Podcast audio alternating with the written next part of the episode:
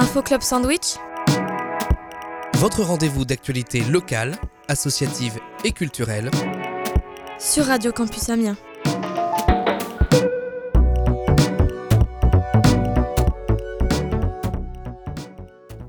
Salut tout le monde, vous êtes bien sur le 87.7 Radio Campus Amiens et vous écoutez Info Club Sandwich. Depuis le 26 mai jusqu'au 16 octobre, c'est le Festival international des jardins aux ortillonnages d'Amiens. Pour en parler, je reçois Gilbert Fillinger, le directeur d'Art et Jardin Hauts-de-France. Bonjour. Bonjour. Alors, est-ce que vous pouvez rappeler à nos auditeurs le concept de ce festival? Donc d'abord, c'est un festival qui est né en 2010 hein, au, au sein de la Maison de la Culture, parce que j'en étais le directeur à l'époque. Et l'idée euh, première est de, de faire, euh, d'inviter, donc euh, sous forme d'appel à projet, des jeunes, de jeunes artistes, paysagistes, plasticiens, architectes, et venir dans le site des ortillonnages, qui est quand même un site euh, déjà magnifique en soi, poétique en soi, et les inviter à créer une œuvre, donc avec un budget évidemment, et euh, voilà une œuvre originale qui qui peut être temporaire, mais qui peut aussi être euh, pérenne. Et comment il est fait cet appel à projet? Ben, cet appel à projet, donc c'est, il est envoyé dans, donc c'est la structure hein, qui, qui l'écrit. Il est envoyé dans le monde entier. Il est, il est bilingue, hein, français-anglais, et euh, voilà. Et c'est donc très orienté sur les, les métiers que je citais, donc Mm. euh, l'architecture, le paysage et les arts plastiques.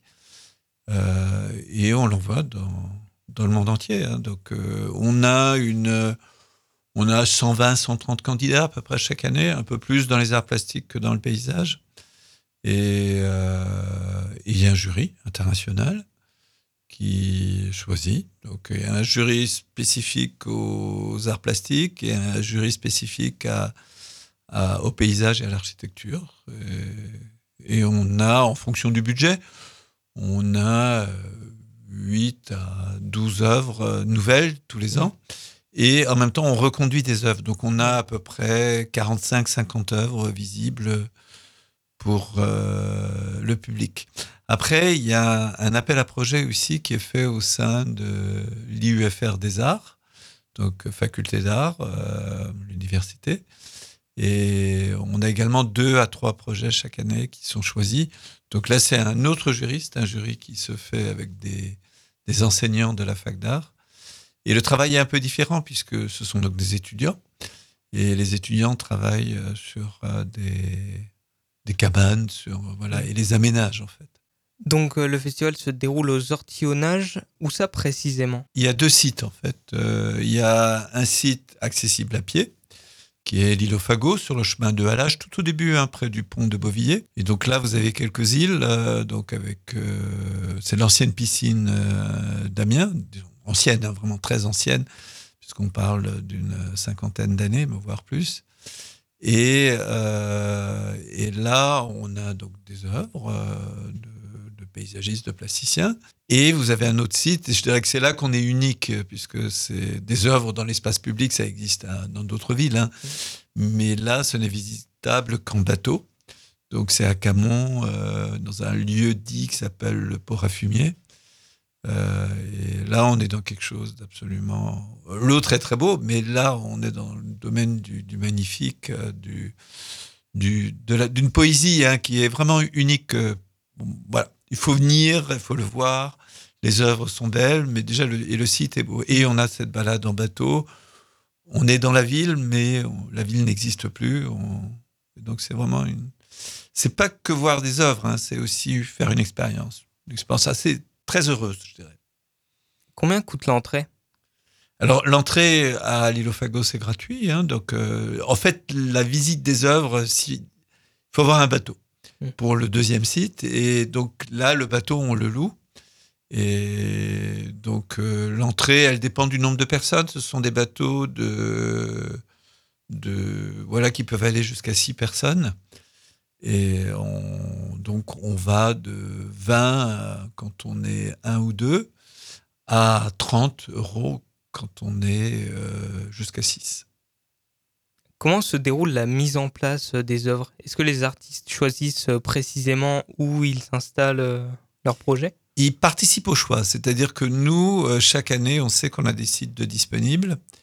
Et euh, donc, après, donc, après qu'ils aient été choisis, donc le jury se réunit, choisit les artistes, les artistes viennent. Donc, ils viennent avec une idée de faire un projet hein, et ils viennent euh, visiter. Et là, on leur dit, bah, y a ça c'est possible, ça c'est possible, ça c'est possible. Et euh, ce qu'on leur demande, c'est de de nous donner un choix 1, 2, 3. Et dans ce 1, 2, 3, nous, on leur attribue euh, l'île. Alors généralement, je crois que c'est, je me demande si ça nous est déjà arrivé de dépasser le stade 2. Généralement, c'est le premier ou le deuxième choix qui, qui se fait. Et, et donc, ils reviennent une autre fois, quand, voilà, pour, euh, puisque donc, quand le choix est fait, Mm. pour euh, travailler vraiment leur projet. Et puis après, ils viennent le présenter à, à leurs collègues, à- au jury, à, à des gens. D'ailleurs, c'est- ouvert, hein, comme Mm. la présentation, disons, avant le confinement, puisque là, après, on est passé en, en virtuel. Mais l'année prochaine, euh, je dirais, euh, Covid ou pas, on reprend notre euh, vieux cycle de, de présenter à- au public. C'est- beaucoup mieux. Et puis, comme ça, les gens peuvent, il peut y avoir de l'interaction, de la discussion, des, des corrections aussi. Et puis après, ils viennent fabriquer. Donc, euh, ils viennent euh, entre le mois de mars et le mois de mai pour fabriquer. Donc, les équipes, on essaye de ne pas avoir tout le monde en même temps hein, pour Mm. des questions de, de, dispo- de notre disponibilité aussi. Et, euh, et puis, voilà. Donc, il y a des gens, ils viennent peu de temps, puisque leur travail nécessite peu de temps. Et il y en a qui sont restés plus de deux mois. Donc, euh, je crois que c'est l'œuvre la plus longue. Elle a duré plus de deux mois. Mais généralement, les, les gens restent une bonne quinzaine de jours pour euh, faire le travail. Donc justement, vous parliez euh, du Covid. Donc comment ça s'est déroulé avec la pandémie, les dernières éditions?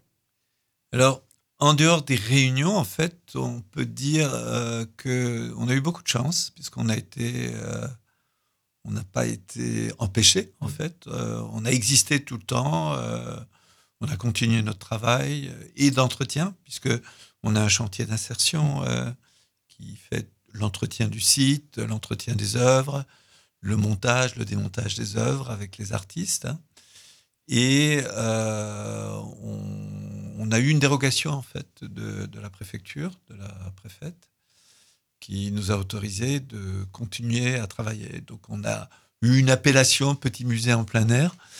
Et la, la, con- la seule condition était que les équipes ne viennent pas ensemble. Donc euh, c'était les équipes venaient ensemble, logeaient ensemble, vivaient ensemble. euh, et, euh, et repartaient ensemble. Et après, il y a d'autres équipes qui arrivaient pour éviter qu'il y ait de la promiscuité et des, des mélanges. Et on a même eu l'autorisation de faire venir les étrangers, ce qui était quasiment Ouais. impossible. Et ça nous a. Puisque moi, c'est ce que j'ai expliqué. Là, c'était au ministère de l'Intérieur. C'était que on ne peut pas faire un festival international s'il n'y a pas d'artistes qui viennent de l'étranger. Sinon, ça devient ce n'est plus le festival. Et donc, ça pouvait aussi nous porter préjudice, si on- puisqu'on avait l'autorisation de le faire, l'autorisation d'ouvrir aussi. Mm. Donc, on a ouvert plus tard, puisque ça a été plus long dans le montage. On a ouvert le 14 juillet au lieu d'ouvrir fin, fin mai. Et, euh, et on n'a pas eu de cas de Covid du tout. Donc parlons programmation. Alors est-ce que vous pouvez dire un petit mot sur les artistes, euh, les nouveaux artistes de cette édition?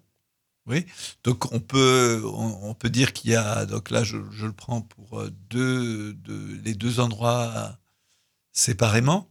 Donc euh, voilà, on a eu un, des artistes, euh, comment dire, architectes et paysagistes venus de, Belgique, donc euh, qui ont créé une œuvre qui s'appelle la, Cale. Voilà, donc c'est une œuvre qui est architecturale, puisqu'il y a une grande rampe qui va dans l'eau, hein, qu'on peut voir, qui est, vraiment une belle œuvre. Et il y a une partie paysagère. Donc euh, les artistes ont travaillé ensemble et séparément, dans le sens des architectes ont fait l'architecture. Et les paysagistes ont, ont planté. ont- Voilà, on a des artistes qui sont venus des, des États-Unis aussi, de, de Californie. euh, voilà, pour faire un travail, euh, mais qui était plus de, de sauvegarde sur les berges.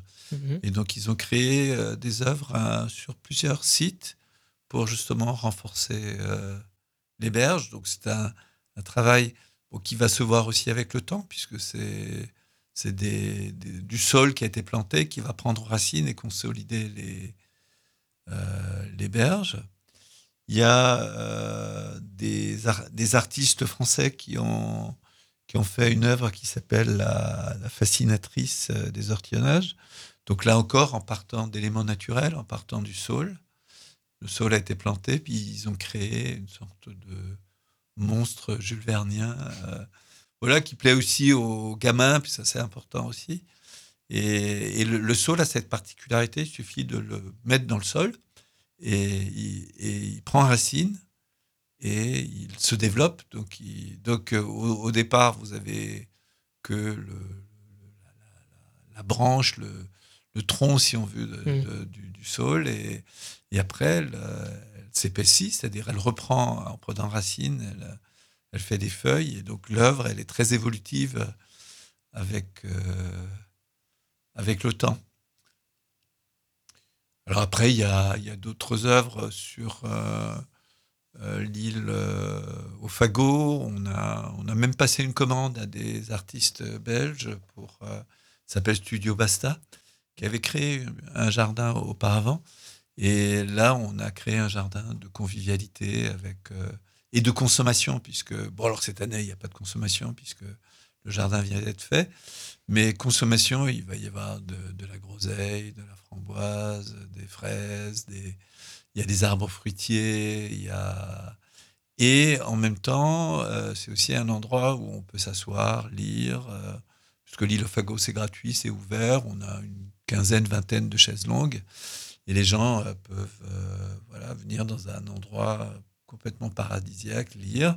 Il y a également, ils ont créé une petite euh, buvette. hein, donc, Mm. euh, euh, alors, bon, c'est à nous de, de l'ouvrir de temps en temps s'il y a des, des occasions de fête ou des gens qui veulent faire des choses. On peut tout à fait euh, le faire. Voilà.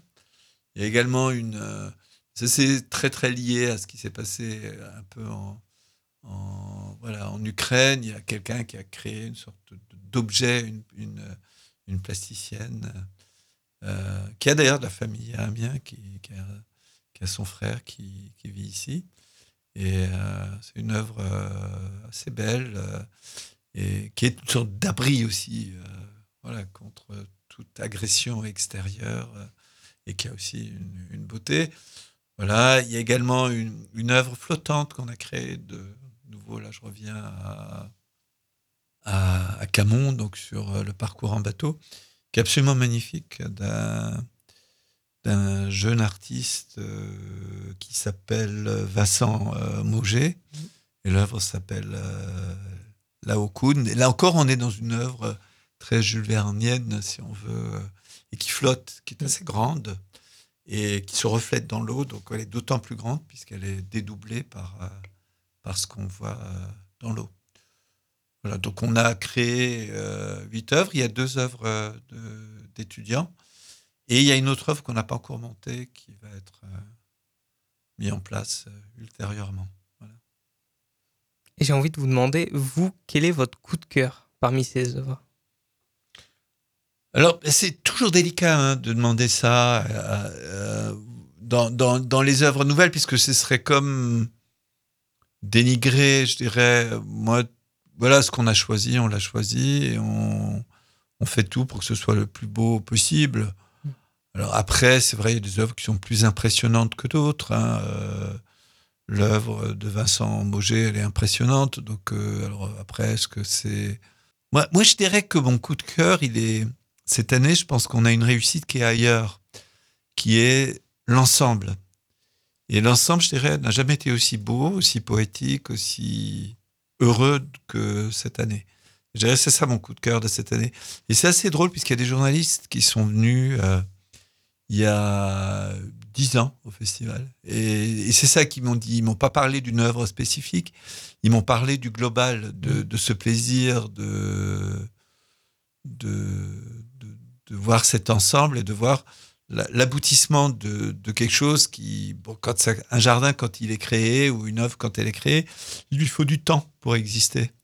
Et, euh, et quand on, là, il y a des jardins qui ont été créés cette année, et on peut pas dire que la première année ce soit le plus beau. Hein. Donc, euh, on a des, des, jardins qui ont été primés d'ailleurs, hein, qui ont eu le prix du plus beau jardin potager de France, par exemple. Mais il l'a eu seulement au bout de 3-4 ans, ce prix-là. Et là, on l'a refait.